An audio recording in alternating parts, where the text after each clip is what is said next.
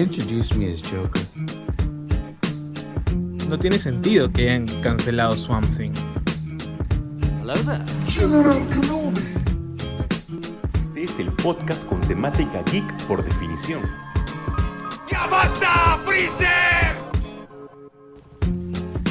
¿Qué tal gente? ¿Cómo estamos? Bienvenidos a este nuevo programa de Super God Podcast, el podcast favorito de cultura freak, freak, cultura geek y demás de Lima y balnearios, ya que estamos a fines del verano. Yo acabo de rezar en la playa Ya ves. y sea como sea, te decía que necesito este esta especie de dosis de nerd. No aguantamos estar mucho tiempo fuera de esto. No, alucina, no, no, ¿no? O sea, ¿no? no, no aguantamos dentro de la normalidad mucho tiempo.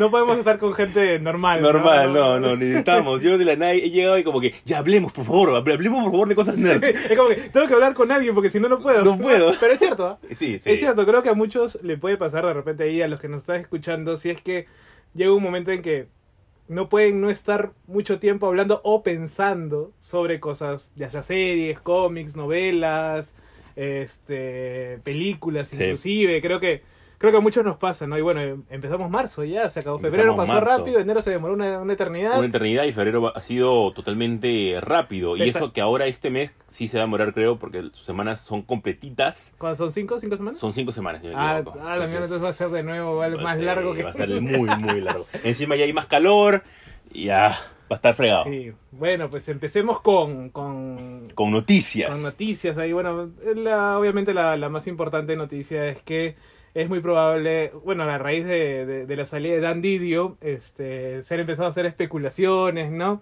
Y obviamente nosotros no vamos a caer en el fake news de decir que DC va a quebrar. pues, no, ¿no? ni a balas, ni a balas va a quebrar. un youtuber conocido por ahí este empezó bueno sacó un video hace un par de días en donde decía que era este sintomático que, que salga Dan Didio Es que son tan clickbaiteros.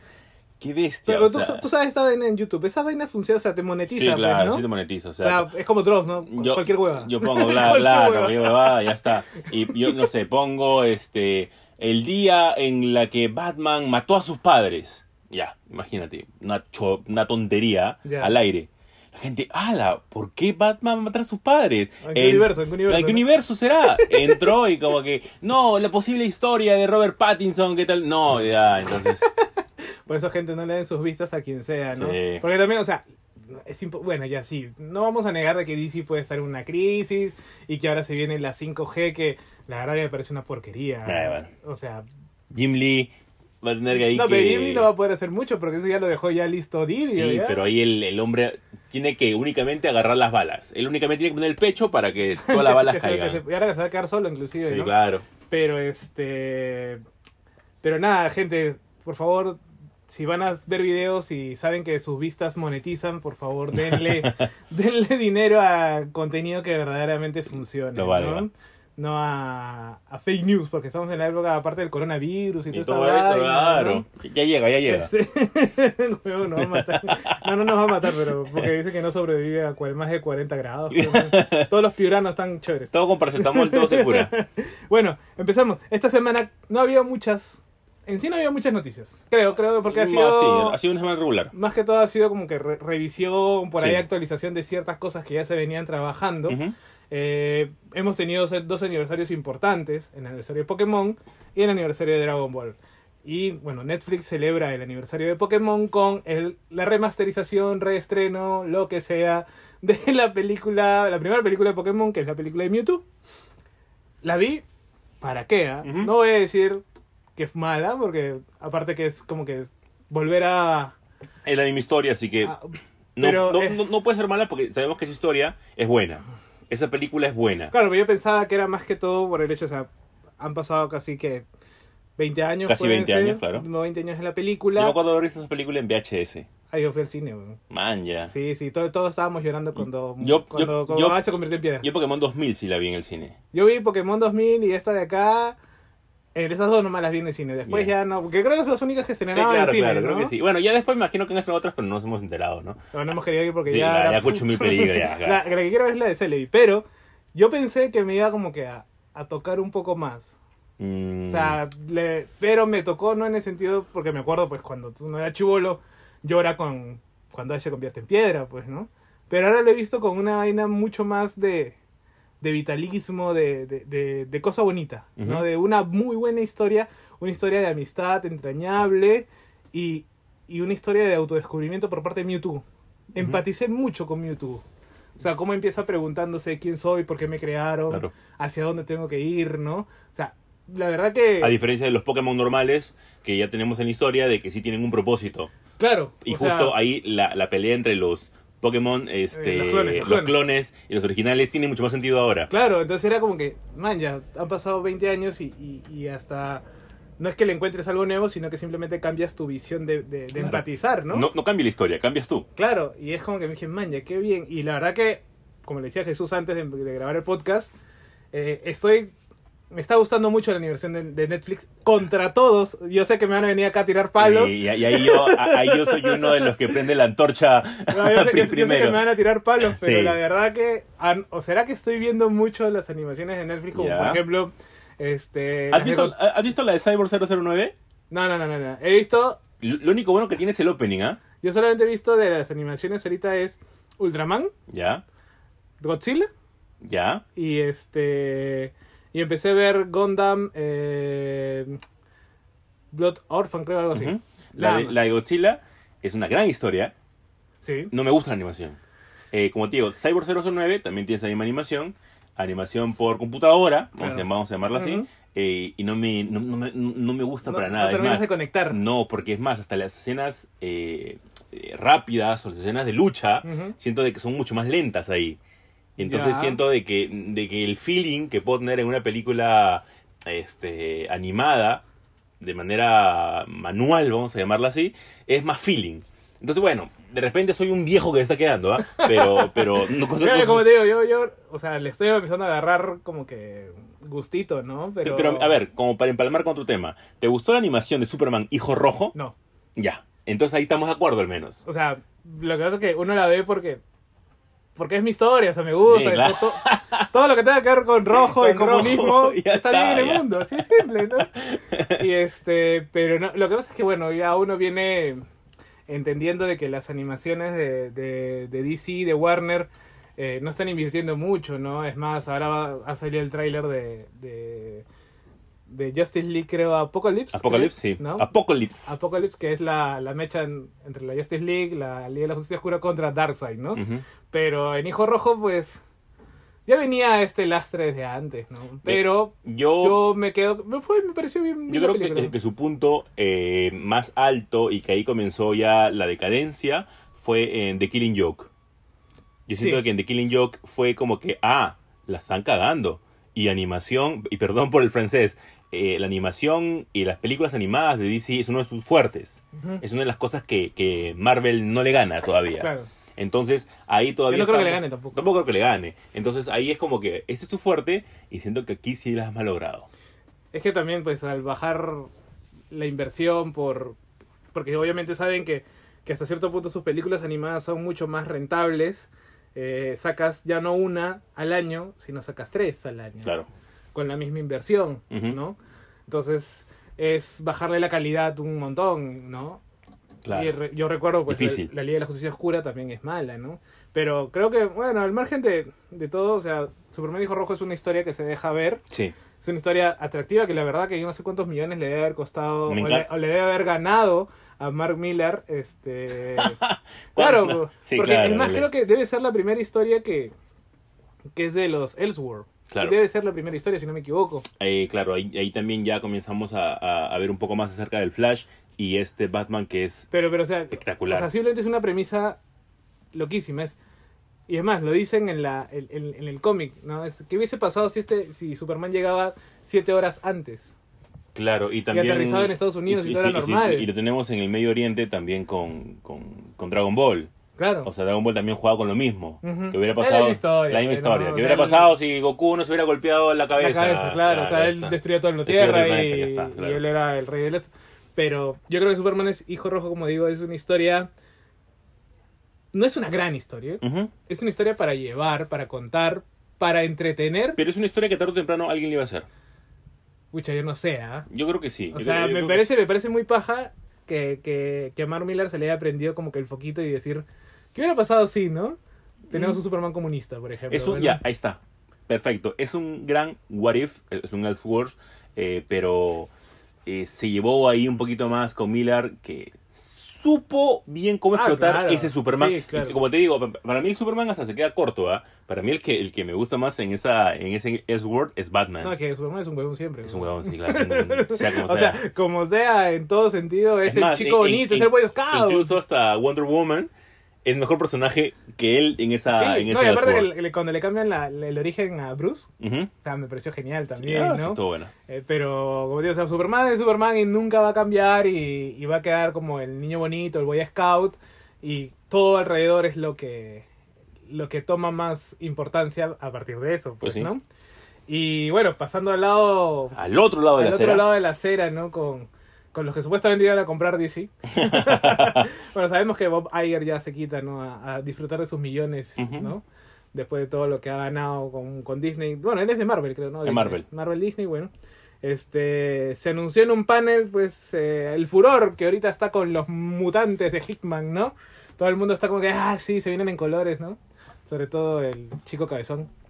De Especial- Comic Crusade, espe- especialmente. Él cree que Hickman ha reinventado Ha todo. reinventado todo. Y He-Man hasta ahora no ha hecho nada. Hasta O sea, ahora no ha hecho nada. Está, está poniendo las bases, asumo, ¿no? Eh, sí, pero, Voy pero a ya leerlo, se ya está voy a demorando. leerlo. Mira, yo justo la vez pasada, eh, un, un chico también en este grupo que tenemos eh, me dijo, no, este, porque yo aún no me he puesto el día con algunas series. Este, me dijo, por si acaso ya Javier ya tiene su cuerpo. Y yo todavía... ¿No, ¿Me estás spoileando? No, no, ya es, ya son Ah, capítulos pasados de X-Force. Este, ya es el cuerpo de Javier, para los que no saben, ¿Qué, Phantom X? eh, era el, el cuerpo de Phantom X. Ahora ya es el cuerpo de, de Charles Xavier. Entonces yo no sabía esto. Yo decía, ¿cuánto tiempo ha pasado ya desde que Hickman dijo de que nos iba a tener un nuevo status quo para los mutantes? Lo ha hecho, sí, pero todavía seguimos esperando esa explosión. Aún Ah, no hay claro, eso. ¿no? Es que también son culo series. pero- Innecesarias algunas. O sea, justo esta semana un famoso youtuber español sacó un video sobre la- las- sus impresiones, ¿no? De las primeras series, o los primeros números, mejor dicho, de las series como Mediadores, el mismo X-Men de título, ¿no? Y ¿qué más? Excalibur, con, Excalibur, con las muchas eh, vidas y muchos cuerpos de Psylocke, X-Force X-Force, ¿no? Es más, él dice que X-Force es como que la mejorcita, ¿no? y New Mutants, claro. X-Force y, y ¿qué era, dijo? X-Force y New Mutants eran como que sus mejores Ujú, as- sí. hasta ahorita, ¿no? Yo ni nada más New Mutants y hasta ahorita está bastante chévere. ¿Sí? Sí. Ah, pero ¿lo has Es, todos? es- es que también viene eh, a partir de una un pequeño puente que fue New Mutants Dead Souls. ¿De quién escribe? Eh, esta le escribe, si no me equivoco, la, ayu- la ayuda ahí este Claremont. Me- de repente me estoy equivocando. en Ah, el- la última que vino Claremont a, a Marvel. Creo que sí. Ah, la que iba a escribir Claremont. De repente en el siguiente bloque lo, lo confirmamos. No me quiero equivocar, pero creo que sí. Igual, este, a mí me pareció bastante buena la de Dead Souls, pero vamos a ver lo que, lo que no sé. Sí siento que son muchas series. Y eso, que tu crossover ahora, bueno, el- a raíz de esto lo que decíamos era de que, de que mm, se anuncia un nuevo evento mutante, ¿no? Así un crossover... Matthew Rosenberg, perdón, me está equivocando con la otra serie que tú dices, claro, la que anima este Claremont, la que vino a un rato darnos alegría. Claro, pero ahora va a escribir este Dios Hombre, el- bueno, van a remasterizar Dios Hombre el... Eh, ¿No Dios hombre, No, eh, Dios no, ama, Dios al ama, el hombre mata. El hombre mata. Que posiblemente sea el próximo Dios, cómic... Dios hombre. Dios hombre. posiblemente sea el próximo cómic que vamos a leer todos juntos, ¿sabes? Así que haciendo el ejercicio Sí, igual sí, que, el- la visión. es un gran cómic, ¿por qué? Porque no necesitas saber nada de los X-Men. Todo Ujú. te lo cuenta ahí. Entonces, lo que iba es que vamos a tener un gran crossover mutante de 15 números, uno por, uno por serie, creo. Ay, Hickman, Hickman. este, y yo de verdad que yo no sabía que ya habían 15. A mí me parece innecesario. Innecesario porque aún todavía te generas un hype con esta nueva serie que justo menciona José Carlos. X-Sword. Como X, X, Sword. X-Sword. A las espaditas. Eh, Exhort sería y ah, no sé, siento de que me estás vendiendo algo cuando ni siquiera has terminado de, de vender De todo el cuajar, anterior de lote. de- no, ni siquiera de cuajar. O sea, pues sí. Es como la gelatina. Sigue ahí en, en formato líquido, Sí. todo mezclado, pero no termina de, de cuajar para poder lanzarte, ¿no? Igual tienes que vender. pues. Sí, tienes o sea, que en el mercado tienes que, que hypear a la gente y decir, pucha, es como ahora que va a salir Punchline, Claro. en, en Batman. En Entonces, Batman, que es la nueva. la, este, la nueva Harley Quinn, porque ahora Harley Harley Quinn ahora ya no es Harley Quinn, sino es una ¿Es Punchline? punchline. Punchline. No. man. Como Joker, como bromista. Sí, claro. el- el- ¿Cuál es el punchline? Que es como el remate. Claro, es lo que hace en Joker, la El- película. claro. pues, ¿no? Y, y que hay un como una cronología de, mira, vas a, acá va a ser un cameo de solo su, su sonrisa, Y, acá su sombra, acá su brazo. y el cómic está. Y, y- y su origen va a salir en un especial del Joker. O sea, tienes que comprar como siete cosas para una, tener, tener- una manera de para sacar, que de algo, sacar plata increíble. algo de ahí valga la pena, Sí. ¿no? Pero bueno, algo que sí está cuajando, y es algo que a nosotros nos gusta un montón porque nos encanta el terror, es el nuevo tráiler de Candyman. Candyman, Candyman, Candyman. Bueno, tenemos que decirlo cinco veces, la verdad. Y, no- frente al espejo, pero no, me, no, Sí, no, no- no no nos acá, que- No nos arriesgamos tampoco. Esta película que imagino que ya muchos la conocen, protagonizada por Tony Todd, que es una película de terror muy, pero muy paja y que nos ha gustado, viene en un nuevo remake o, o posible continuación Es, a un- un... es como una secuela espiritual de la primera. O sea, creo que Candyman tiene tres, tres películas, creo. Sí. Eh, esta va a ser como que la continuación necesaria espiritual de la primera, de la Y original. Y ahora protagonizada por Yahya Abdul Mateen II, o mejor conocido como el Doctor Manhattan. Manhattan. Oye, ahora, ¿por qué Flash va a ser Manhattan? Ay, Nunca se sabe. weón. Con DC nunca se sabe. Y lo peor de todo es que ahora va a ser locura. No, pero a la gente no le gustó que sea Manhattan negro. A mí me encantó. Ya, mira, te, cu- encantó. te cuento una, te cuento una, siempre, una, una anécdota. Un amigo justo me dijo, oye Jesús, realmente necesito leer el cómic de Watchmen para poder eh, entender la serie. Obviamente. Y le dije, sí. Se leyó el cómic, me dijo, oh, hermoso el cómic, en serio muy, muy chévere. Comenzó a ver la, la, la serie, estaba a dos capítulos de terminarla y me dijo, oh, no entiendo por qué no quieren hacer una segunda temporada. Y mira, y yo le digo, pero es ha terminado muy bien. Y, y me dice, sí, es que está espectacular la serie. Le gustó un montón porque él, él es, este, estudió conmigo eh, cinematografía, él se dedicó netamente a eso, o sea, Ah, como que las tiene clara. Y vio el último capítulo y me dijo, no, ha cerrado muy bien, me dijo. La gente, la gente si ve a Manhattan como una imagen en internet, es totalmente sacada de contexto. En cambio, si ves la serie, te das cuenta de que todo tiene un porqué y que realmente es un gran Doctor Manhattan. Es, un, es, es una, como de- de- a raíz de eso, que es una buena secuela la, la de Manhattan, ¿no? Y Sí. además, me sorprendió que el actor también. Sí, O claro. sea, no- la verdad que no lo tenía como que en el radar, pero pero después de ahí, ahora que va a estar en Candyman, pues es... Sí, el, el tráiler, en serio, chequenlo. Se ve, se, muy, se ve muy. Se ve muy paja el tráiler. eh, se ve bastante terrorífico.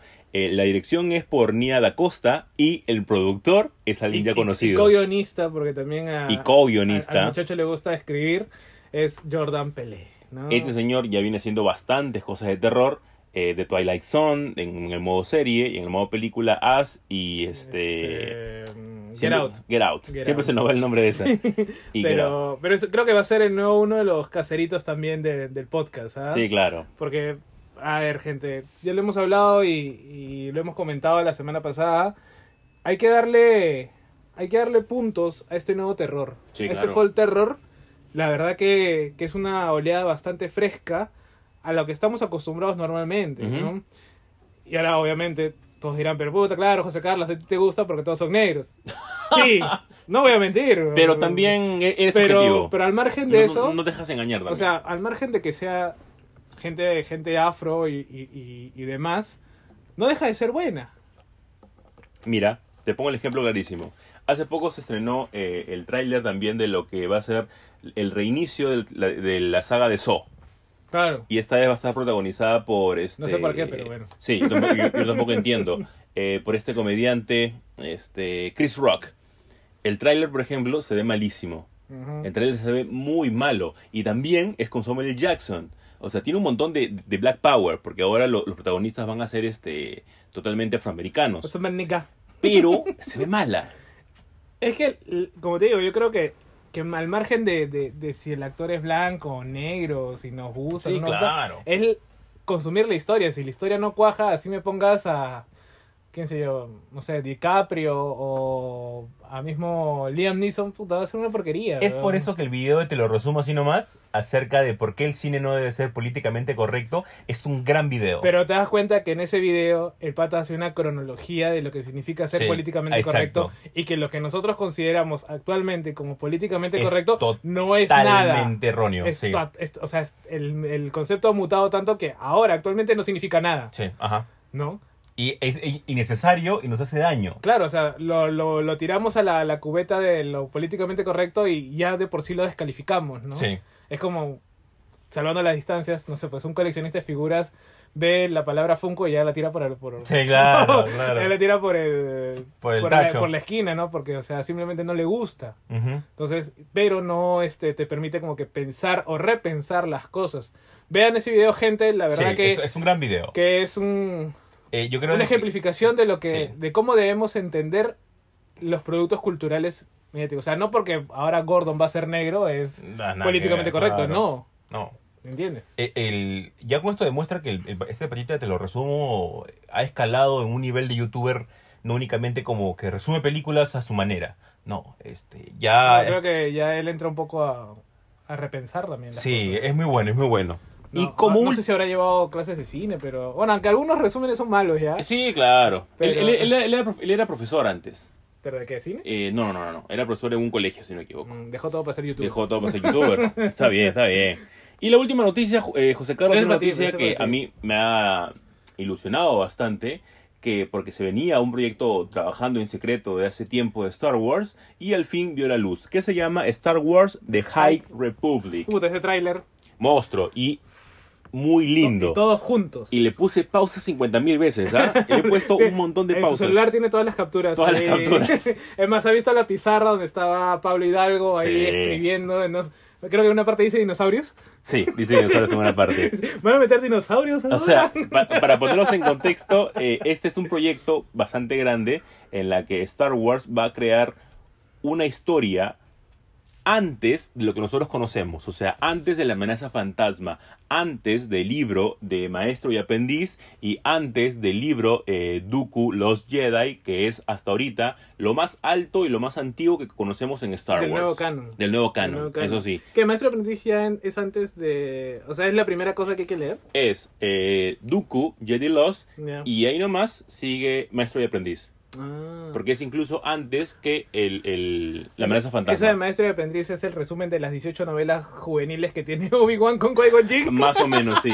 Y eso que, Digo que son y eso que- que el, el cómic de, de por sí de, de Obi-Wan con Anakin Ujú. también te, te da cierto tipo de matices acerca de cómo fue esta relación entre Qui-Gon Jinn y Obi-Wan. En cambio, en este libro ya te cuentan por qué Qui-Gon Jinn era mal visto, entre comillas, Porque era un Jedi gris. Sí, porque era el rebelde. Porque era, mira, causa, a mí no me vas a decir qué hacer. Yo hago las cosas a mi manera. Pero ¿sabes qué es lo chévere del libro? Que hasta ahora ya, ya voy más de la mitad. Ah, sí te has leído 200 páginas en un día, creo. sí, ese día creo que no trabajé. Espero que, espero que mi, Que- que tu jefe no espero escuche. que mi jefe no escuche este podcast. Este, ese, ese día eh, te da a entender que Qui-Gon Jinn, únicamente como para seguir en el tema, eh, él que venía haciendo las cosas mal, pero la gente del Senado decía, alguien tiene que hacerlo. Claro. Y ese es Qui-Gon. Claro, o sea, bueno, no sé si, si lo pintarán como, como se pintaba en, en Legends, que es el es el rebelde, es el que no, el, el alpinchista, Sí, sí, el, totalmente. el que, mira, ¿sabes qué? Yo hago las cosas a mi manera y, y, y aparte que es un filósofo también, Sí. ¿no? Porque entiende de que, de que no hay que ser ni luz ni oscuridad, sino que hay que buscar siempre el equilibrio entre ambas partes, ¿no? Si a partir de cuentas es la misma fuerza, ¿por qué no tratar de encontrar un equilibrio, Sí. ¿no? Oye, ¿ahí sale Satín? Eh, no, ¿No sale? no, no, no. no. ¿Qué? ¿Entonces me van a, me van a cortar el, el romance de Obi-Wan con Satín? Eh, hasta donde llego yo, no sale todavía. Hasta donde he llegado. Mm. Así que vamos a ver qué, es lo- qué es lo que sucede. Porque en Clone Wars te cuentan. pues, Claro, ¿no? en Clone Wars cu- sí. Cuando era la, la aventura o eran las misiones de ellos dos, este, se quedaron un año creo que Es, es en más, Mandalore, es creo, más, ¿no? eh, de, de por sí eh, debe de estar también la parte de... A ver, en, en, The, en en The Mandalorian, extraño realmente la serie. Este... Va a venir Pascal, no te. Ah, claro, va a venir, va a venir. 100 soles está puesto. Va a venir el, el- el Este- patita, ¿no? El, que sale dos segundos. El que sale dos segundos va a venir. Bueno, regresando a la noticia netamente, de, para no ir por las ramas, siempre terminamos yendo por otro camino. Así, así pasa Eh, como sucede. Star Wars de High Republic va a ser como lo que antiguamente, en el antiguo canon, nosotros conocíamos como La- The Old Republic. Republic, que es lo previo que nosotros conocemos antes de la amenaza fantasma. Esta vez va a ser todo un plan editorial. ¿A qué me refiero con esto? A que no van a ser ni películas, ni series, ni nada. Van a ser netamente Plan historias y plan escrito para eh, John Readers, eh, para jóvenes adultos y para adultos. Entonces, en estas tres líneas existen seis editoriales. Estas seis editoriales van a publicar entre historias como cómics algunos y otros también como libros. Entonces, todas estas historias van a estar, lo mejor, conectadas entre un montón de autores en el cual está también Pablo Hidalgo, que es el, el CEO Creative de Lucasfilms, y principalmente Claudia Gray, que Que es es, una... una... es, eres un nuevo fan, ¿no? De Claudia Gray. Sí, la amo, en serio la amo. Nos, nos ha dado cosas muy lindas, muy, Sí. muy, muy No, y lindas. aparte que gente, si pueden vean el, el tráiler, de repente, no sé, Jesús lo puede poner en su, Sí. en su Instagram. Ya, pu- ya Este, puedo editar videos, así que ya, ya voy a comenzar a subir ya cosas. sube videos al Sí, canal que también ya. Eh, Ya, eh, esta- ya- esta- ya van dos meses. Ya van dos meses. Dos ya meses, meses, ¿ah? ya van dos meses, ya van dos meses. Tienes toda la razón. Entonces, vean el video de, de este tráiler de, de High Republic, la verdad que, que emociona. Sí. Emociona porque algo que siempre vamos a decir en el podcast es que las historias hechas por los fans, yo la verdad que, paréntesis, yo no entiendo cómo alguien se puede meter a hacer algo eh, sin conocer, ¿no? Sí. O sea, por ejemplo, estaba viendo bastantes re- reviews de, de películas que los directores no conocían nada. Y ni siquiera se tomaban el, el trabajo de buscar en internet o buscar Sí. el libro. Y, no, o sea, simplemente decir, puta, ponte- ¿sabes por qué? A raíz de que estoy diciendo esto, porque me vi una serie de videos sobre Godzilla de Emery, ¿Ya? que no le gustaba Godzilla. Entonces, ¿para qué miércoles ¿Para qué te te pones metes? a hacer esa? Claro. No, al final me das una lagartija gigante, weón. ¿No? Encima horrible. O sea, horrible. Entonces, esto es porque cuando uno es fan, sabe qué puede y cómo debe contar las cosas. Sí. O sea, yo no, yo no dudo de que Claudia Gray sea una super fan de Star Wars, o sea, que se haya leído todo, sí. ¿no? Pablo Hidalgo igual. Eh, Pab- ¿qui- ¿Quién hace Tron?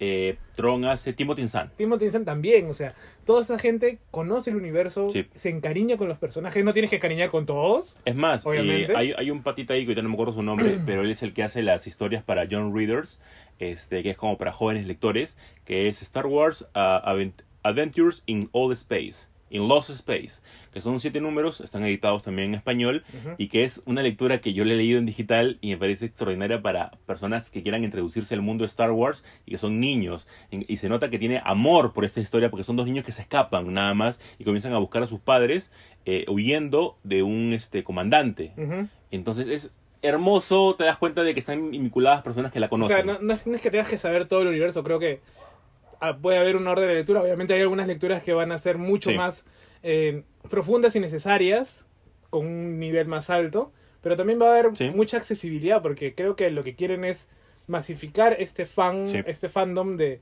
de nuevas cosas. Puta, aparte que también tienes que crear todo de nuevo, pues, o sea, Sí. todo lo anterior es Legends, Claro. no existió y ahora tienes que volver a crear todo. Va, ¿no? va a haber unos villanos que se llaman los Nihilites, eh, que al parecer van a ser como una especie de piratas espaciales.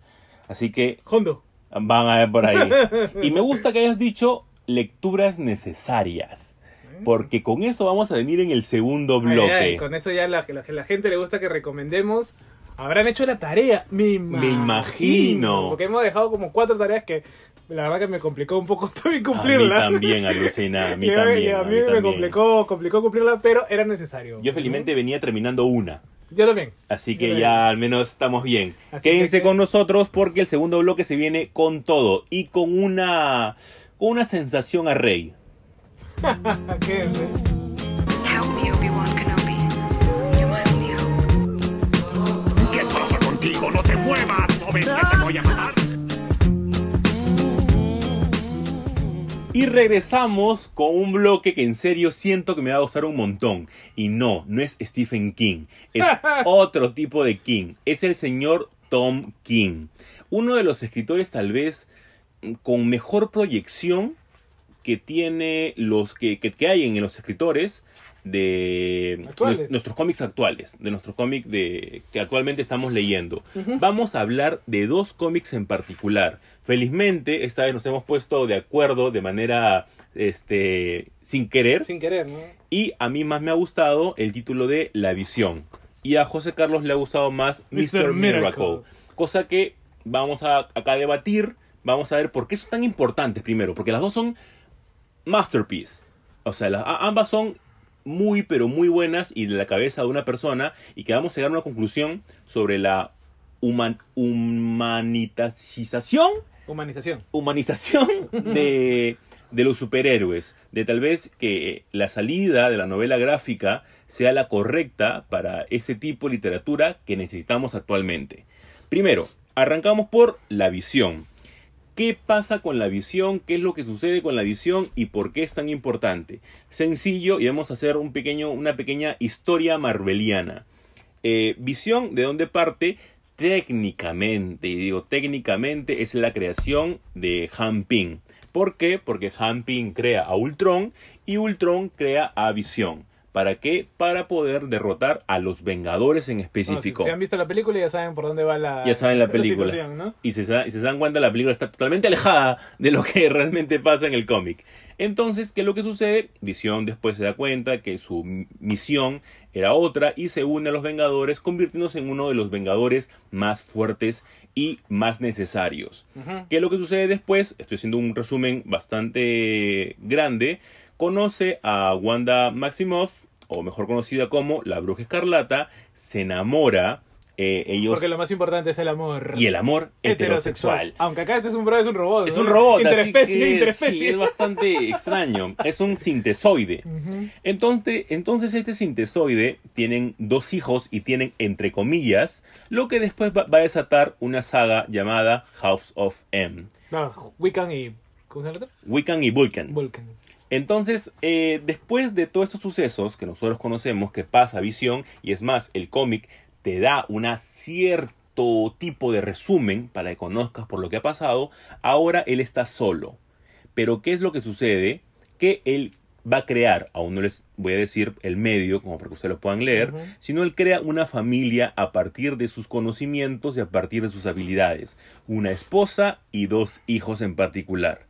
Este cómic, a mí, que es lo que más me pareció lo más rico, es que eh, ellos quieren eh, comenzar a relacionarse y vivir como una familia tradicional americana. Claro, lo que hace Visión es. Quizás a la- al, al- al estilo de Wanda con Vulcan y con Wiccan. Sí. Es crear, pues, ¿no? Claro. Crearse una familia. Porque vamos a hacer. Qué buen análisis, no lo había pensado así. que- Al igual que hizo Wanda, vamos ahora a hacer, hace, ¿no? Vamos a hacer como que. Poquito malos con Wanda. Sí. Y Vulcan, Vulcan y Wiccan no son hijos de Visión, son hijos de ella. Sí, O sea, Visión no tiene nada que ver ahí. O sea, él pinta nada, ¿no? sí. Y entonces, eh, acá lo que quiere hacer Visión es sentir eso, ¿no? Sentir no la paternidad, pero sí tener una familia, ¿no? Sí, claro. Y, y quizás lo que, parte de lo que decíamos con, con, con- o, Je- o Jesús decía de esta humanización de los, de los superhéroes, o sea, para empezar yo no pienso que la visión, al igual que Mr. Miracle, sean este cómics de superhéroes. Creo que está, sería mal llamar cómics de Ujú. superhéroes. Creo que es más que todo es una historia, es una novela gráfica. Sí, Tranquilamente pudo ser un protagonista X, un robot cualquiera y, y funciona. Igual en Mr. Miracle, ¿no? Perdón, única- únicamente como hacer una aclaración, es Wiccan y Vip. Ujú. ¿Y quién era Vulcan? Vulcan es este el hermano de el cuar- el tercer hermano de los Summer. Ah, ya, ya, sí, sí, sí, Vulcan, sí, sí, me acuerdo. Wiccan y Vip. y VIP. Entonces, este, lo que digo es que, que en este caso con visión, con la visión, eh, visión quiere experimentar eso, quiere saber, quiere sentir eh, esa parte de humanidad o esa, ese crecer, ¿no? Ese ser otra cosa. Entonces, bueno, crea su familia y los chivolos y la esposa, pues, este, re- replica un poco el, la idea de Adán y Eva, ¿no?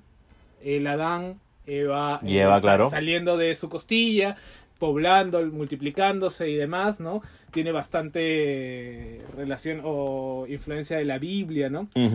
Pero, ¿qué pasa? Que yo, al menos la, la forma como yo lo vi es que eh, estas, estas agencias o anexos de visión no funcionan. O sea, sí, tienen, claro. tienen ciertos traumas eh, maquínicos, llamémosle así, y yo siempre he dicho que de desarrollarse la inteligencia artificial lo primero que haría es matarnos. Sí. Y bueno, el cómic no me contradice, la verdad, ¿no? Entonces, creo yo que, que, que a diferencia, lo que intenta hacer es una familia normal, pero por dentro hay un montón de cosas y muchos secretos también, ¿no? Es más, hay un, hay un número en donde empieza con, que te hace como un resumen de la, de la vida con, con Wanda, ¿no? De, con la visión, y al final termina siendo como que una especie de, de no realidad. Sí, y es Y extraordinario. es como que yo empecé y dije, wow, ¿por qué, ¿por qué está así? Y termina así, es como que un giro, un cliffhanger que no te lo imaginabas, no Sí. te lo esperabas. Y tú dices, puta, qué gran escritor es King. Y mira, me, a- me- me encantan eh, estas partes del, del podcast. Este, e- era eh, Wiccan y Speed. Speed. Eh, claro, uno es los poderes de Wanda y el otro eh, hereda los poderes de su tío, de Quicksilver. Y ahí te, ahí te va diciendo un poco, porque bueno, este... ¿Cómo se llama? el? Eh, ¿Cuál? ¿El- ¿Los hijos? No, no, no, el, el, el, el tío. Quicksilver. Quicksilver y, y Wanda tenían una relación como que me dices Sí, pues, ¿no? sí. Es más, en House of M la ves como que más, este, Claro. más en claro. Entonces como que eso ya te va dando cuenta que los hijos de que vemos en House of M y que después se hacen pues los jóvenes vengadores no son hijos de visión. No, pues, No, no, no no, son no, para él, nada. él no funge ni como padre. Es por eso de que eh, estos, estos eh, hijos que tiene visión en este cómic sí son netamente eh, ciertas características de él las tiene más grandes. Ah, y lo que te quería decir, me gusta mucho ese tipo de análisis, ¿por qué? Porque tú lo tomas más por ese lado. Yo lo tomo más como que te dan una especie de visión de la familia, que es una familia... eh, De la paternidad también. diferente Ujú. en este vecindario y cómo comienzan a tratarlos en el colegio, en el Claro. vecindario distinto. Y hay un justo una, una especie de, de comparación que qué tan diferentes son ellos a una familia musulmán en el vecindario. Exacto, o sea, creo que King lo que hace es plantear diversos estratos de problemas Sí. dentro de- del... Utiliza el cómic para tratar eso, ya lo había hecho en el Sheriff de Babilonia, King, ¿no? Y creo que en Nightwing también. No le he terminado de leer Nightwing, pero sí por ahí. Entonces lo que hace es poner problemas Humaniza. comunes Sí. al, al cómic, al medio del cómic, ¿no? Y creo yo este, que esto va porque ya la narrativa que estamos viendo en estos últimos tiempos ya no es la narrativa quizás Lineal. lineal, aparte de lineal, no es esa experimentación que tenía Moore, que tenía Gaiman, que tenía Morrison. Ya este es otro tipo de, de, de- de escritura que va un poco más allá ya de, de esta, de esta temática. No sé si llamarlo post, postmoderna, porque asumiendo que la postmoderna es la de Moore, Gaiman y, y Morrison, no sé si, si plantearla de esa manera, pero sí darse cuenta de que por qué mirar o por qué siempre esperar este que de afuera, o, o mejor dicho, que, que el sujeto modifique lo de afuera si puede modificarlo de adentro. Sí. Y lo vemos con su Batman. Y es por eso de que nosotros al inicio de, de arrancar el podcast decíamos lo que mencionaste.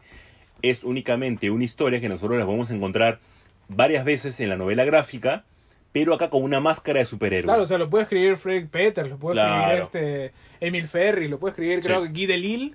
Y ya está. Y, y no había ningún problema. No o sea, pasa nada. pasa como un cómic europeo Sí. normal, y este, pero utiliza a los personajes de superhéroes porque él creo que, que quieren dar a entender eso, ¿no? De que estos muchachos, estos, llamémosle así, este, héroes, superhéroes, también tienen problemas. Sí, claro. O sea, no, eh, no sé, no Y- sé si es una buena comparación, pero escuchar eh, esta semana también se, se- se salió el single de Residente con. René, Claro. donde habla mucho de lo que es la presión de ser una figura, eh, una estrella, ¿no?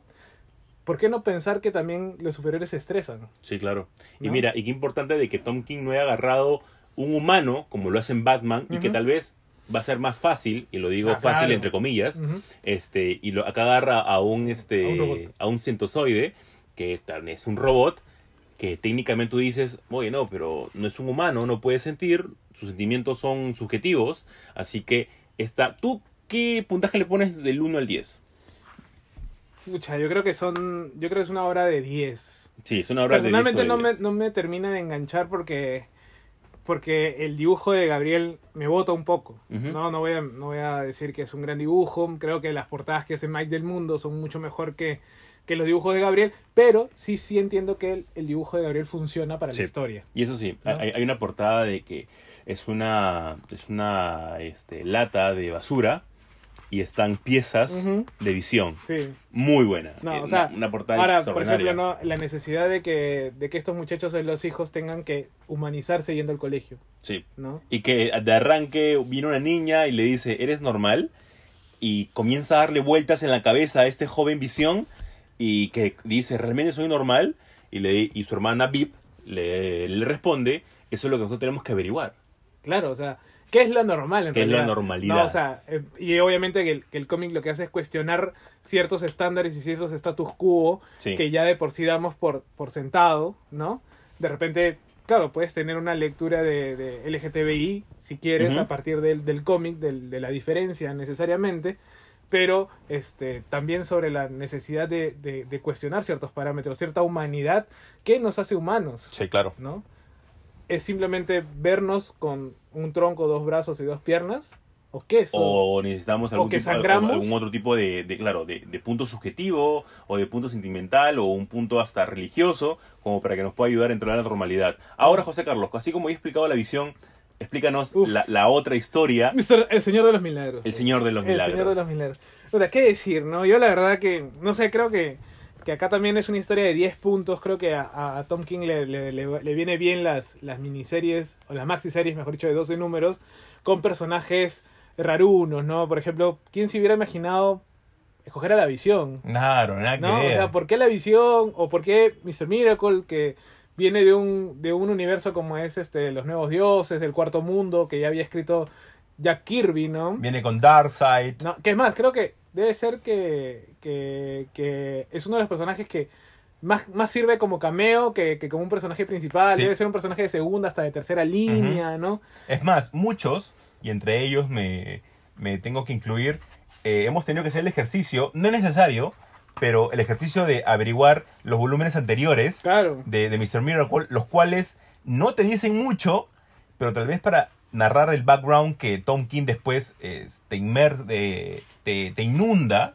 es tal vez ligeramente necesario. Claro, bueno, en el, en el, en el tomo recopilatorio te pone la, la historia cero, que es como qué es lo que va con... qué pasó entre Nueva Génesis y, y Apocalypse, ¿no? En la mecha con Highfather y Darkseid, ¿no? Y cómo Claro. terminaron, cómo le dieron paz a esta, esta a este conflicto que es intercambiando hijos, ¿no? Orión, que era el hijo de Darkseid, este pasa a ser eh, hijo de Highfather y Scott Free, ¿no? Eh, pasa a ser hijo de Darkseid, ¿no? En un intercambio como que para tener la paz, ¿no? Y, y, y qué, qué pena, ¿no? Que, que, que, haya, que haya tenido que ser así, ¿no? Porque...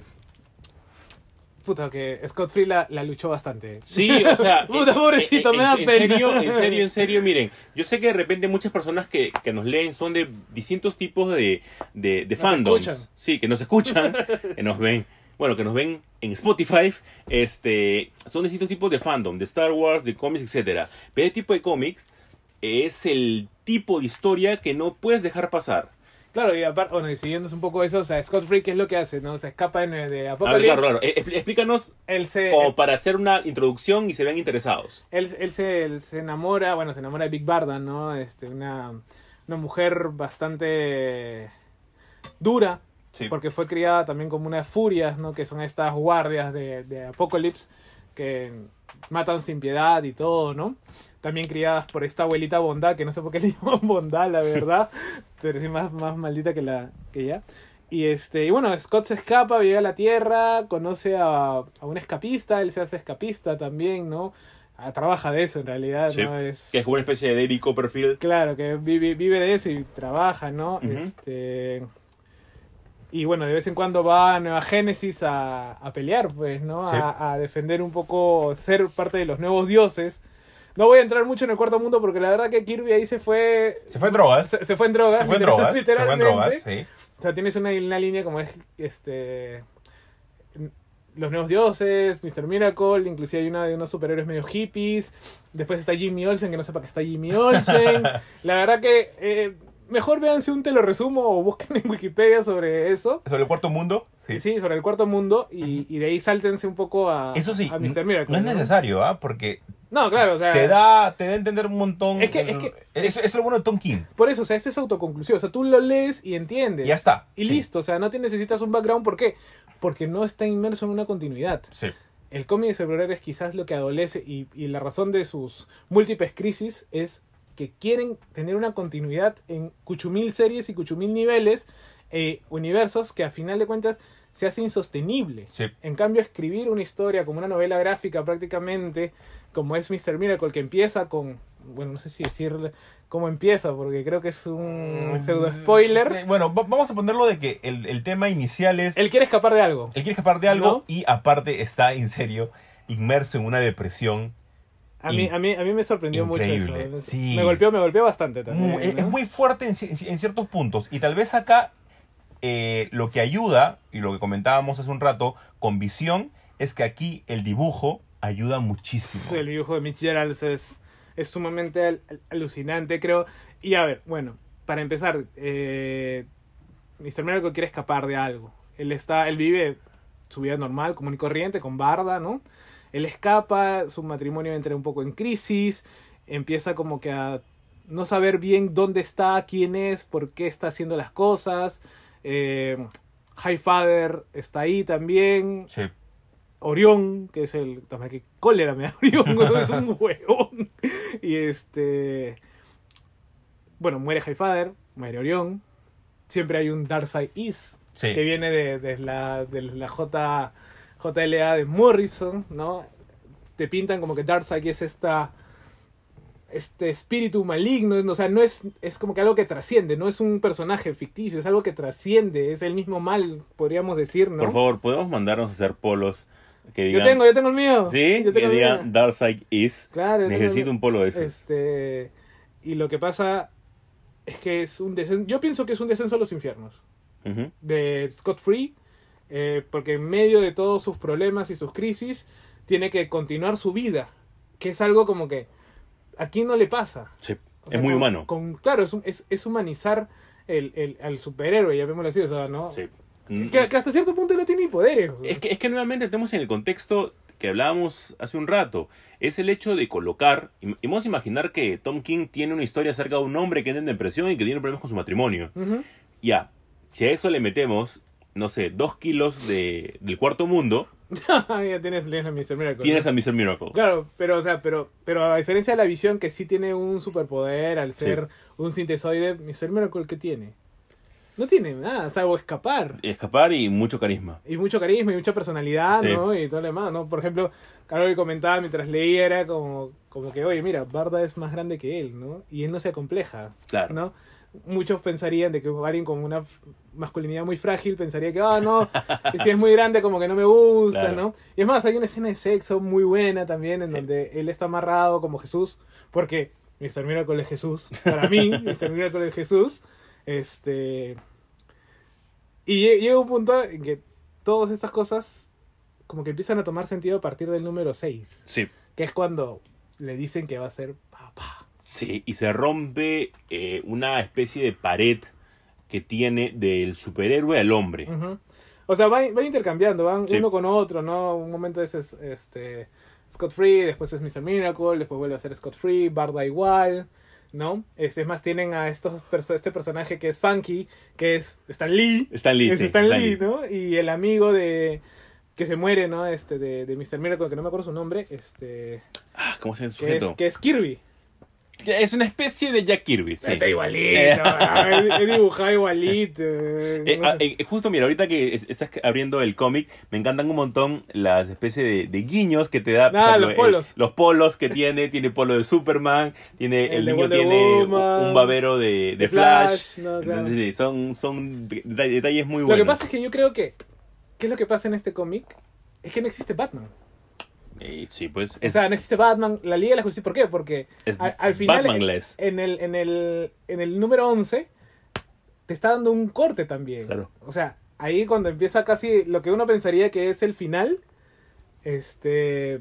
Le muestran una cierta realidad, no vamos a decir qué es lo que pasa, pero muestran una realidad que es diferente a la que estaba viendo o la que estaba viviendo Scott Free. Es más, supuestamente eh, Scott Free se, se emborracha con quienes serían este Buster Gold. No, que no sé si será. Creo que creo que sí es Buster Gold. Creo que te da a entender, sí, un poco. Y, Y creo que es Blue Beetle el otro, creo, ¿no? Claro, porque te da a entender que tiene un tipo de, de consecuencia con lo que después vemos en, en el actual DC. No, pero o sea, el, el, porque tú dices, el chivolo tiene, un- su bebé tiene un muñeco de Batman, y es más, dice, no, Batman sí, ha- sí puede asesinar, asesinar niños, ¿no? Que, mismo Anakin Skywalker. Y, y aparte que él use los polos de Batman, de Superman, Superman, de sí. Strange Adventures, por ejemplo, de Adam Strange, es como que digo, esta realidad no es la realidad, continuidad, slash continuidad de DC. Es otra cosa, podría ser Sí. inclusive hasta en un Elseworld, ¿me entiendes? Con los mismos personajes. Y este y que casualmente de lo que quiere o de lo que quería escapar eh, Scott Free al inicio es de eso, de la realidad, Sí. ¿No? Y ya el término de escapista tiene otro tipo de significado dentro del cómic. Claro, entonces es como que dices, man, ya, en- recién en el número un, en el número 11 entiendes cosas del número 1. Sí. Como decir, a esto que él, que él quería, quería escapar. Y obviamente, si no haces esa correlación, el número 12 no tiene, no tiene sentido. Sí. Porque en el número 12 es, es como que un. como cuando han visto el efecto mariposa y Aston Kutcher reescribe las realidades y tiene que. como que le sangra la nariz porque tiene que nuevos recuerdos. Claro.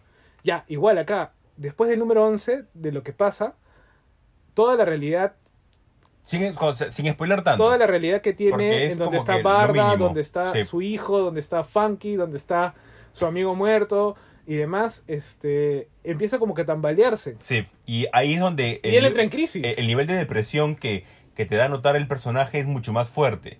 Y te da el tipo de viñetas que tiene, de aproximadamente pueden ser entre 9 a 12 viñetas no, por página. 3x3. Sí, es, es muy, pero muy paja.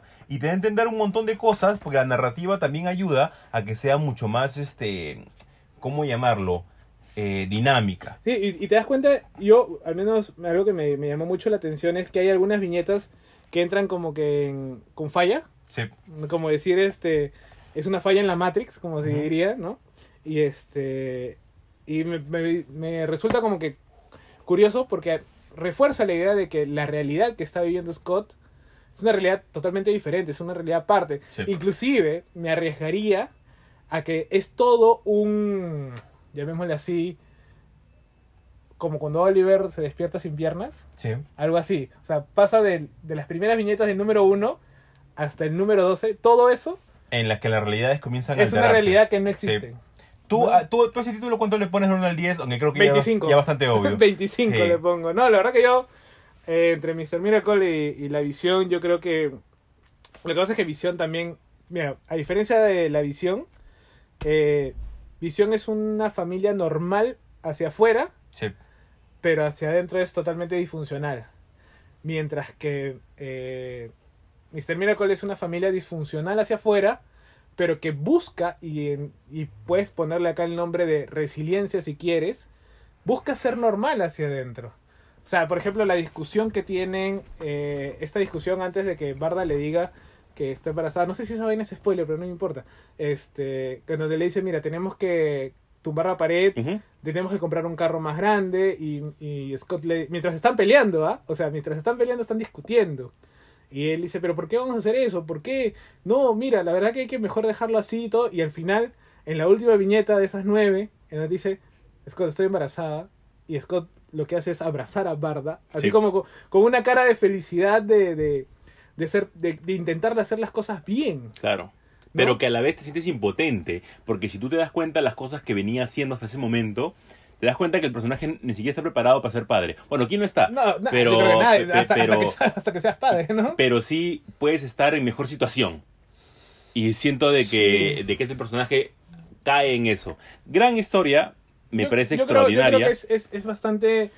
eh, yo creo que es un clásico. Sí, O sea, es más que, es, más que es la un, visión. es- un clásico moderno. Sí, o sea, esto yo creo que va a pasar a la historia de los mil y un cómics que hay que leer antes de morir tranquilamente. Por Yo las creo que- puras no ha ganado bastantes premios. No, y la visión también ganó, creo. Sí, ¿no? claro, O sea, también ganó. Y eso refuerza de que King es un autor de, de, de madera, ¿no? De- Sí. Tiene madera de escritor. Aparte que el brother vive, los cómics hoy día publicó en su Twitter, ¿no? De que habla, estuvo en una entrevista de cómics, fue a una convención de cómics, estuvo firmando cómics todo el día y llega al hotel a descansar y lo primero que hace es coger un cómic para leer. ¿no? O sea, el tío vive, aparte de haber sido un, un agente de la CIA y demás, creo que, creo que hace un gran trabajo. Yo, a raíz de haber leído La Visión y haber leído Mr. Miracle, es que quiero leer ahora Strange Adventures, Claro. ¿no? Con, con Adam Strange, a ver qué va a hacer, porque supuestamente... Y ahí a todos hemos, hemos pedido. Sí, ahí el, el joven Crusade ya, ya sabe que, que, que todos nos hemos subido por... por Todos nos ser pa- hemos subido Papi por King, ser ¿no? Por ser Papi King. en quinianos. realidad, ¿no? Que Exactamente, ¿no? Y bueno, ya saben, gente, si quieren estos cómics, eh, tanto La Visión como Mr. Miracle, se la pueden pedir a The Comics Crusade. Es en, él nos, nos auspicia, no nos Sí. está regalando cómics hasta ahorita, pero... Pero sabemos que hace su- una, una chamba buena, decente, así que por eso también le damos su, Y- su, su cherry. Y gente, no dejen de no leer este cómic. Sí, yo lean, yo lean. creo que... Le- le- lean cualquiera de los dos, cualquiera de los dos que le llame de repente, porque es, más, es más difícil creo- de, de abrirse y de llegar a Mr. Miracle por el mismo de que Ahora- no hay tanta relación con el personaje. Ahora, yo creo que la visión es un, un cómic más. O sea, si eres padre, te choca más. Más que Mr. Miracle.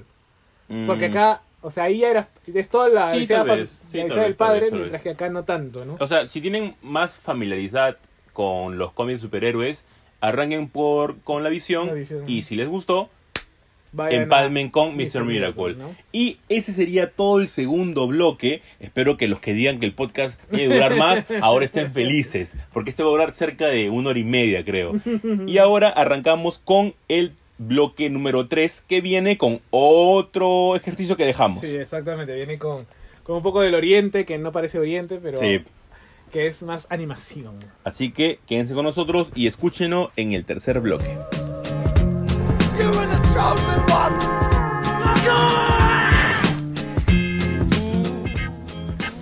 Y bueno, algo que también ya es bastante conocido de- del podcast, ¿no? Que somos fanáticos un poco de la del cine animación japonesa, ¿no? Ya las temporadas anteriores hemos demostrado nuestro fanatismo, Nuestro cariño, comprensión y ternura. nuestro cariño a, a- a- a quien sería la figura más importante de, de este de este mundo, no, no es Satoshi Kon, es, es Hayao. Podría ser, pero no. Eh, lo que pasa es que creo que son líneas diferentes. Sí, lo, lo ¿no? es más adulto. Y aparte que también ah, considerar figura o, o ícono a alguien es también por, por la repercusión que tuvo hacia afuera, ¿no? Sí. Eh, Nosotros dejamos de tarea dos películas en especial. sí, que no sé por qué dejamos dos, pero porque también cuesta, cuesta, Cuesta, un poco, cuesta, cuesta. ha costado. La primera era Porco Rosso y la otra era Cuentos de Terramar, que la verdad... lo, lo que hablábamos. Podemos empezar con Cuentos de Terramar, la verdad. Vamos a iniciar. Lo que hablábamos nosotros antes de iniciar el podcast era de que tal vez nosotros justo hemos, hemos elegido a tal vez una de las eh, tres mejores películas de Ghibli, que es en este caso Porco Rosso, y tal vez la peor, entre comillas, de Ghibli. Sí, esto de repente va a desanimar a muchos. Y es comprensible, pero vayamos un poco por partes y, y- y hablemos un poco de la figura de Miyazaki, ¿no? Sí. De que qué significa, o sea, qué significa Ghibli, qué significa Miyazaki, qué significa Takahata, ¿no? Sí. Eh, yo creo que, que viendo un poco la, la expectativa, eh, Miyazaki es, justo veía una, una, una nota en donde decía que las cinco películas, o sea, Miyazaki ha hecho nueve películas en Ghibli. Eh, va a ser su última película, que es la décima, este, pero sus cinco primeras películas, las cinco más taquilleras de, de Ghibli, que son solamente de Miyazaki, hacen en dinero casi todo lo demás. Sí. Y es como que ahí te das cuenta de, de la calidad, te das cuenta un poco de la, de la idea que tiene Miyazaki con lo que significa la animación, que no es anime. Esto no es anime. No. Es más, Miyazaki está en contra del anime. Es más, él lo dice que es un gran, un gran error. Él lo que hace es animación. Y obviamente si vemos eh, el estilo que tiene Ghibli, totalmente rompe con los cánones Claro. estándares de, de lo que sería un anime. Y es por eso que tú decías en un inicio que quieres arrancar con cuentos de Terramar. Tal vez este es el más disruptivo en esto. Primero porque está dirigido por otro Miyazaki. Pero pero bueno, esa sí era una vaina. Fue dirigido por Goro. Por Goro. Goro Miyazaki es el hijo de Miyazaki, en donde la verdad que lo, lo, lo fuerzan, porque creo que Miyazaki estaba haciendo otro proyecto y ya tenía que sacar Terramar. Entonces le dicen como que a Goro y Miyazaki le dice, no, brother, tú todavía no estás listo. Siendo muy chivolo. Eres muy chivolo, tanto es así de que dicen la anécdota de que en el estreno de la película Miyazaki se va a la mitad de la película diciendo no tiene talento. Su hijo. Debe ser bastante duro, debe- él debería leer un poco a Tom King, ¿no? ya que hablamos de padres e hijos y familia. Pero él, pero bueno, hay que ser sinceros. Puta, la mitad de la película, los que hemos visto Terramar, bastante flojita. pues, Sí, es muy ¿no? floja, o no sea, termina de conectar, Viene no de termina de cuajar. que es Cuentos de Terramar. de, eh, de Guin, que es una serie de, claro, cuatro a seis libros, Este es específicamente el, tercero y cuarto. el viaje a, a Shura, si no me equivoco. Este, y sí, es flojísimo. O sea, eh, más mm, hay una anécdota también que le dicen a Le Guin después de haber visto la película y ella dice, bueno, es su película, son mis personajes, pero es su película, no es mi libro. Sí. Como diciendo, ¿sabes qué? Hiciste lo que te dio la gana con mis personajes, así que bueno, es tu, es tu chamba, ¿no? Y no necesariamente que sea una adaptación, es que donde haya una falla, porque también tenemos, por ejemplo, El Castillo Ambulante, que también es una adaptación o una hasta reinvención De la novela. y funciona. Bueno, que creo que también es por... Es que, y, y- y quizás es porque es la figura de Miyazaki. O sea. Miyazaki es demasiado obsesivo, es quizás como un Otomo, Sí.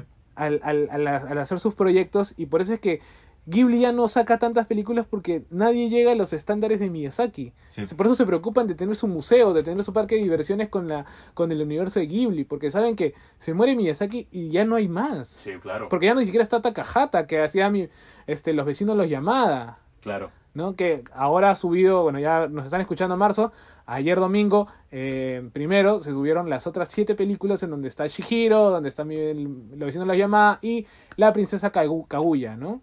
Entonces, por eso te digo, creo que, que es, el, es la figura de Miyazaki lo que hace Ghibli. Y Terramar, pues tenemos al hijo que, que parece que lo hizo todo apurado y, y el champazo, que la misma historia del mago no termina de cuajar, no Sí. termina de ni siquiera de despegar, o sea, son varios retazos de historias. Es como que han cogido el libro, los dos últimos tomos de Leguín, tercero y cuarto, y han copiado escenas.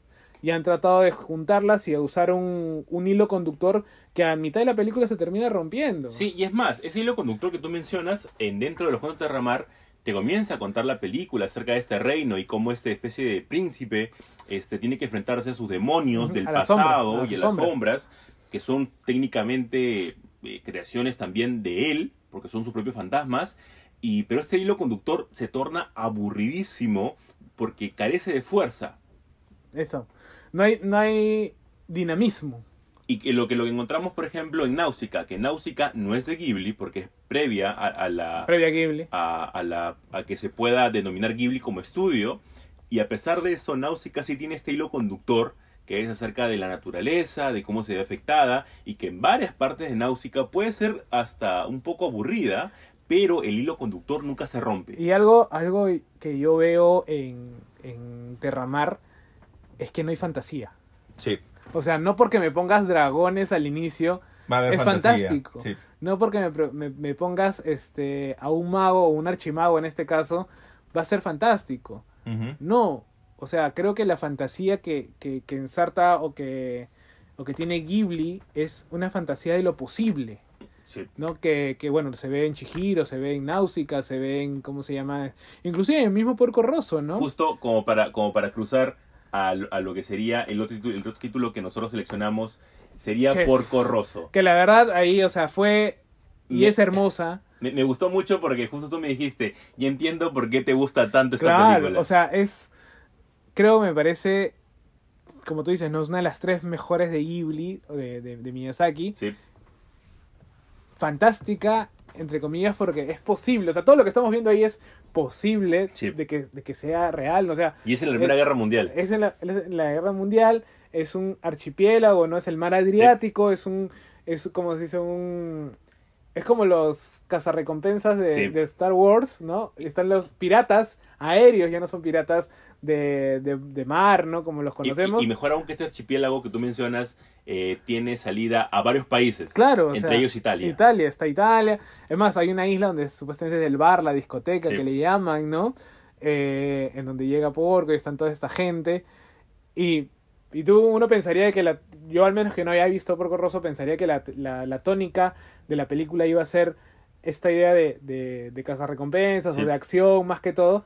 Pero no, o sea, pasan 20 minutos y te cambiaron el tono de la película. Claro. A una más introspectiva, más de, de conocer, más de humanismo o humanidad, en donde Porco va a arreglar su, su, su avión. Sí, bueno, a rehacerlo, o sea, mejor dicho. Claro, porque todo, todo arranca de la historia de, de Marco Pagot, este, que es justo Porco Rosso, que no es siempre un cerdo, sino que él antes era un ser humano normal, ve morir a su amigo, y, al- y al morir a su amigo se, se ve hechizado el esposo de Gina. o embrujado, el esposo de Gina, eh, se ve embrujado y se convierte en cerdo. Pero no dicen por qué, ¿no? No te dice exactamente por qué. O sea, Claro. te dicen como que es una maldición. Es una maldición, un hechizo, pero justo va relacionado con la muerte de su amigo. Claro. Entonces, no se sabe si es que era un castigo por dejarlo morir o era sencillamente como para que él pueda aprender algo. No, pero también, o sea, la idea de... Claro, puede ser para la idea de aprender algo, pero, por ejemplo, la escena de... De, de la muerte. O sea, Porco sale de la muerte. Sí. Porque él está... Él le cuenta a Fío, que es esta, esta mecánica muy, muy, muy talentosa que le arregla el, el, el avión. Entonces le dice como que yo he estado... Yo estaba yéndome por una nube, ¿no? El hidroavión Carmín. el hidroavión Carmín, este, estaba yéndome por una nube y en eso empieza a ver todos los demás aviones, los alemanes, los italianos, los franceses, Sí. ¿no? Subiendo, y yo no subía. Y él como que, oye, pero ¿por qué se están yendo, no? Y después aparece, o sea, se despierta y ya está. Sí. O sea, él salvó, y Fio le dice, ¿no? Como que no era el momento de morir, ¿no? Y a partir de ahí ya él, él se convierte en, en- en cerdo, ¿no? Claro, y ahí comienza su aventura en una especie de Indiana Jones y a la vez Bounty Hunter, este, que comienza a Siempre solitario, siempre solitario. siendo solitario y comienza a, a echarle a perder los planes a estos este especie de, de piratas y contrabandistas que son muy graciosos. Es como, es como esto, no sé si te acuerdas de Pierno de Yuna y Patán. Ya, claro. Igualito, o sea, me, me hacen acordar todos a ellos. ¿eh? Hay mucho ahí acerca de looping, por ejemplo. Uy, Eh, eh, eh, Lupin tercero. claro. Claro, y el muchos- castillo de Cagliostro. Y- Ghibli no tiene uno. También, claro. El castillo de Cagliostro. Sí, pues, ¿no? claro. Es también es de, es de Ghibli. No. Es por eso de que tiene mucho acerca de, de, de ese tipo de. A ver, de conducta que tiene, porque también es cómica, es muy cómica la película, pero el soundtrack te ayuda muchísimo a entrar No. en contexto de qué cosa te quieren ellos trasladar y qué cosa te quieren hacer sentir. El soundtrack es hermoso, o sea, calza precisamente con todo, con, con toda la película. Ahora, es, es, es, es genial cómo, cómo empiezan a, a entrelazarse las, las líneas de temas, ¿no? Por ejemplo, está Porco, que es como que no, yo soy un hombre fuerte, solo, eh, que no me relaciono con la gente. Y, Y son, y son las mujeres. Y tienes a la figura, claro, femenina. ¿no? Y la figura femenina Sí. es la que es mucho más abierta, la que es más que confía en él. Las más él- razonables. Las más razonables. Aparte que me pareció extraordinario que en, la, en el taller de- del mecánico todas sean mujeres. Sí. Era como que... bro, y, el, y el mismo Porco, siendo un machista de repente, Sí. ¿no? De primera, primera guerra mundial, ¿no? Él dice, oye, ¿por qué son todas mujeres? Claro. ¿no? Él mismo se sorprende. ¿no? Y la verdad que, que bueno, eso ya se sabe, ¿no? De que, de que Ghibli tiene, tiene esta idea de, de, bueno, Miyazaki, ¿no? De que Sí. las mujeres fuertes, ¿no? Mira, y justo eh, hablando de eso, eh, hay un documental que se llama El reino de los sueños y la locura, que trata acerca de tres personas, que es justo Miyazaki, es este, Isao Ta- Ta- Tanahata y Toshio Suzuki, que son las cabezas de Ghibli. claro, los, los, socios de, Claro. de Ghibli. Y te comienza a contar acerca de la vida justo de, de, de Hayao Miyazaki, cómo es el, el trabajo que se encarga de producir estas películas de, de Netflix, cómo es este ser el supervisor de, de ello, y en específico te cuenta acerca de todas las ideas que él tiene para el cuento de la princesa Kagu- Kaguya. Ujú. Entonces es bastante chévere porque te da a entender que va con un nivel íntimo que lo plasma en la película. Es que, es, que es, el, es, el, es el estilo Ghibli. O sea, me parece que, que, que con Porcos se, se da cuenta que es... bro, literalmente lo que más ves es un color celeste. Sí. todo lo ves desde el cielo. Es- está él y tú estás encima y estás viendo cómo se desenvuelve. Creo que a partir de ahí es, es lo que yo me decía, la, la fantasía de, de Miyazaki, el, lo posible de las cosas, inclusive en una, en una, en una línea de, de narración tan, tan mundana como es la competencia al final, ¿no? cuando dice "Voy- eh, ju- junto con el americano, ¿no? Entonces, el eh, italiano contra el América, ¿no? Primera Guerra Mundial. Primera Guerra Mundial, aliados y demás. Entonces es bastante significativo y, y gracioso además. Porque, Película del año do- 92. ¿ah? Claro, a diferencia de Terramar, que es 2006. y- Sí. Y, es- y uno pensaría que Terramar es antes. Sí, claro. Porque la animación es diferente, inclusive. Porco Rosso es hasta más detallista en animación. Es expresiva, Sí. maneja mucho la expresión, maneja mucho... Es más, yo creo que, que Porco sí era, sí era un machista porque el, el brother de, de la mecánica, el chato, le dice, no te, no te fijes en Fío. Sí. Como que las manos cubía con las manos, Sí, algo así, ¿no? Y claro. es como que sería lo último que estaría pensando yo, como por más que, que sabemos que, que Fío le ha Y- gustado. y la ¿no? connotación Oye, todas las mujeres se parecen. Y, la connotación que sea un cerdo También, ¿no? El diablo es porco, de Betty la fea. Betty la claro, fea. in- involucra un montón. En gran, gran, o sea, gran película, una película que dejó mucho que desear, que es Cuento de Terramar, pero al igual dentro de la escala Ghibli es tal vez la que queda en el último lugar. Sí, debe ser. Creo que. Es más, hay una película después de Goro que es como que su. su resarcimiento, ¿no? Donde la. donde ya deja de. ya deja un poco. aprende y este. Creo que es, a ver. ¿cuál, Las colinas de las amapolas. Las colinas de las amapolas ya. y el tío ya como que. despega y encuentra su propio estilo. No llega al de su padre. Eso sí, es más simplista la colina de las amapolas, eh, porque la animación de por sí, dentro de la, de la cara, a ver, yo, yo siempre pongo esta, este ejemplo. En Bleach, por ejemplo, si te das cuenta, las caras son más amplias, hay más espacios en blanco, pero hay más detalles dentro de cosas pequeñas. Acá también es, dentro de, de, las, de los pequeños detalles como los ojos, las orejas, hay más espacio en las caras, cosa que te ayuda también a ser un poco más expresivo. Como tú dices, se aprende del error. Ah, claro, o sea, yo creo que ya en la colina de las amapolas Goro ya encuentra su estilo, encuentra Sí. cómo igual vivir, 2000 vi- vivir a la sombra de, un- de, de, Uf, ¿de tu papá? aparte de tu papá y que tu papá sea Hayao Miyazaki. ¿no? y que te dediques a hacer lo mismo. Bueno, fuera que te dedicaras a hacer otra cosa, ¿no? Ya estamos como yo de Hill y Stephen King. Claro, ¿no? bueno, y ahí cómo es, o sea, el Ah, pata mira, también claro, ha, tenido, ha tenido que sufrirla, ¿no? sufrir, y, claro. y aprender de, de- de cuántas veces Stephen King le ha dicho, esta basura no funciona, no, ¿no? no funciona, te Y tonterías. este, como a Owen. No.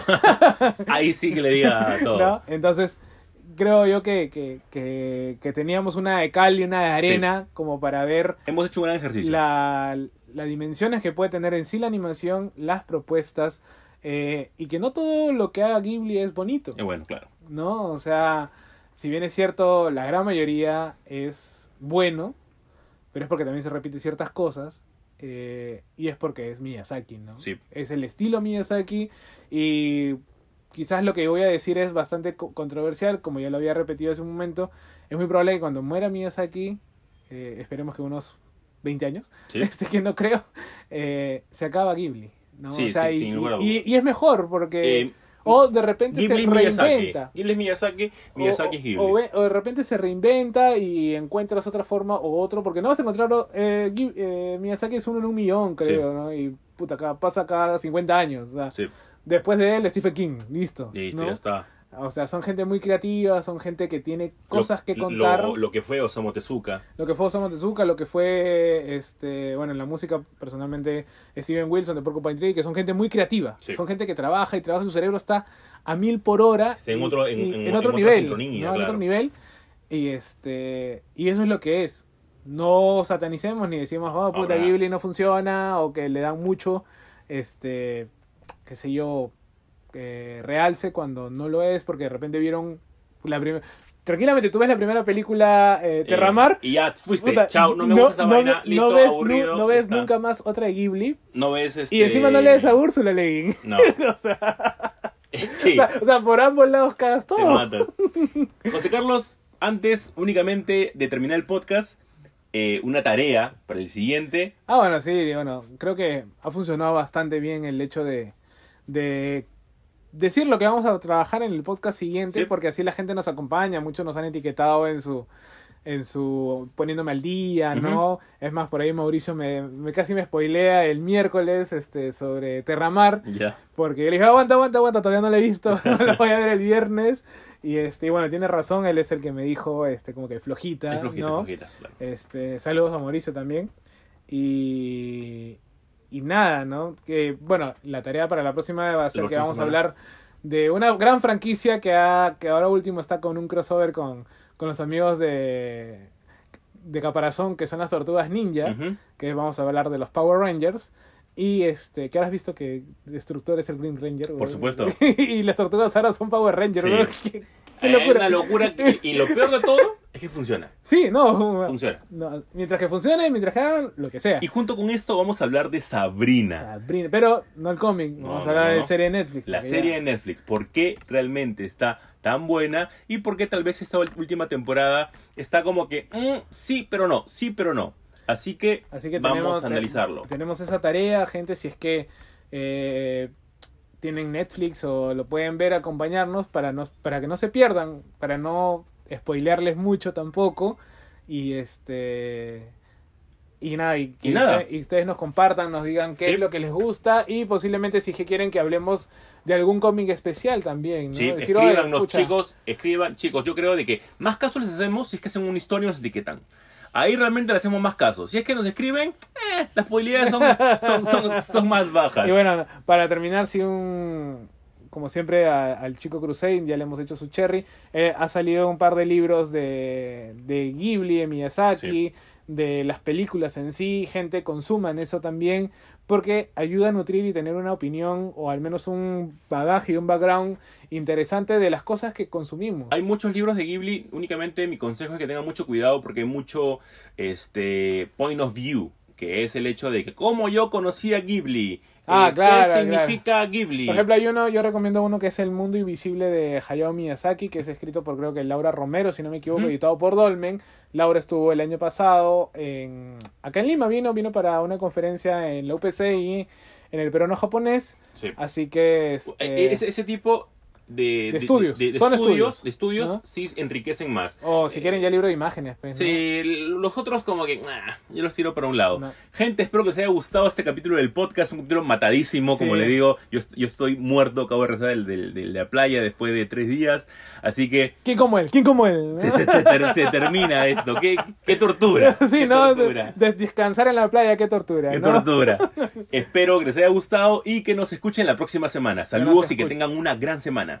Nos escuchamos, gente. Chau, chau. Chao, chao. Candyman, Candyman, Candyman.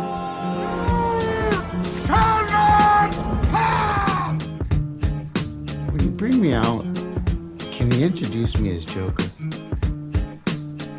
No tiene sentido que hayan cancelado Swamp Thing. Hello there. Este es el podcast con temática geek por definición. ¡Ya basta, Freezer!